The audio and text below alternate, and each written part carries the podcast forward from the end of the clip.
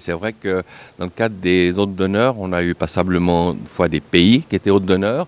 On a eu euh, des animations, comme l'année passée, c'était une patinoire qu'on avait créée dans cet esprit-là.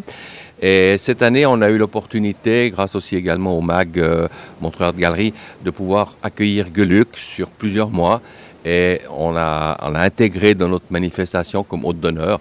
Et c'était un vrai challenge, une vraie opportunité parce que ces, ces sculptures sont extraordinaires et elles ont été présentées que dans des endroits magiques comme Monaco, Paris, etc. Donc euh, les avoir à Montreux et une fois d'avoir peut-être un hôte d'honneur culturel, ce qui est aussi quelque chose de nouveau pour nous parce qu'en fait on est plutôt commercial ou, euh, touristique, mais culturel, c'est nouveau et c'est intéressant de voir comment réagissent les gens et je crois qu'ils réagissent plutôt bien.